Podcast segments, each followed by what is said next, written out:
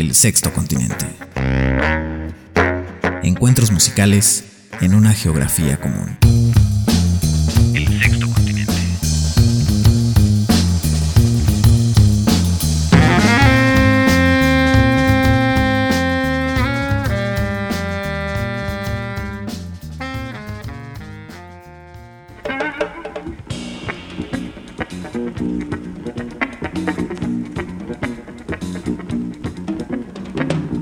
Tal amigos del Sexto Continente? Sean nuevamente bienvenidos, bienvenidas todos y todas a este programa que se estrena como ya lo saben cada lunes en punto de las 10 de la noche a través de Global 96.9 FM, Corporación Oaxaqueña de Radio y Televisión y tiene su retransmisión en radio los días sábados por la noche en Global y en nuestra estación hermana Oaxaqueña Radio. Asimismo nos pueden escuchar a través de las redes sociales del programa y en formato podcast en nuestra página oficial www.sextocontinentejazz.blogspot.com. Yo soy Oscar Javier Martínez, me encanta que estén con nosotros en este, el segundo de tres programas dedicados a la música de México, al jazz mexicano, a propósito del mes patrio. Y bueno, porque siempre eh, para nosotros es importante incidir en la relevancia que tienen los artistas y la música que se hace en esta bella tierra. Empezamos el primer programa la semana pasada escuchando algunos de los músicos clásicos que ya pertenecen al canon del jazz mexicano. Hablamos de extraordinarias leyendas como Chilo Morán, Tino Contreras, Héctor Jalal, el árabe Mario Patrón y varios más. Ahora nos vamos a trasladar algunos años más y vamos a ir hacia el jazz de los años 80, específicamente poniendo atención en algunos discos que son poco conocidos o que por su propuesta musical pues no tuvieron tanto eco en los pocos canales de comunicación y de difusión del jazz que había por aquellos años. Vamos a recorrer una década eh, que está impregnada por un lado por la enorme influencia de los ritmos que venían de la raíz afrocubana o mejor dicho afroantillana y por otro lado la influencia que ejercía el free jazz y las nuevas tendencias de, vanguardia en el género, sin dejar de lado también por supuesto el elemento de lo mexicano con las músicas de este país. Así que un amplio espectro para discos que salieron sobre todo en el ámbito de lo independiente y que encontraron poco a poco su público. Eh, estamos hablando de artistas de muy diversas procedencias y vamos a comenzar con uno de ellos. Se trata del guitarrista y compositor mexicano Francisco Mondragón Río, uno de los músicos más importantes y prolíficos de esta que llamamos la segunda generación de jazzistas mexicanos. Nacido en 1953, tuvo la oportunidad de estudiar música en Europa, en los Estados Unidos. Uno de sus maestros fue el gran guitarrista de improvisación y experimentación Derek Bailey, inglés. Pero también Francisco estudió en Austria, en Alemania, y en el año de 1980 presentó su primer disco con su banda, un trío brutal llamado Semanforage. El disco se tituló Lo Impredecible y acompañaban a Francisco, José Luis Chagoyán Hopalong en el contrabajo y Fernando Barranco en la batería. Fernando, un jovencito muy dotado que desafortunadamente falleció muy joven en 1986 y Francisco también falleció relativamente joven en el año 2004. Dejó discos esenciales, uno de ellos es este, su primer disco con su grupo Seman Forage, después ya su proyecto, digamos, como solista, un disco maravilloso que se llama Terapia, editado dos años después. Pero vamos a escuchar material, ya estamos escuchando de hecho material de ese primer disco y lo que vamos a escuchar se titula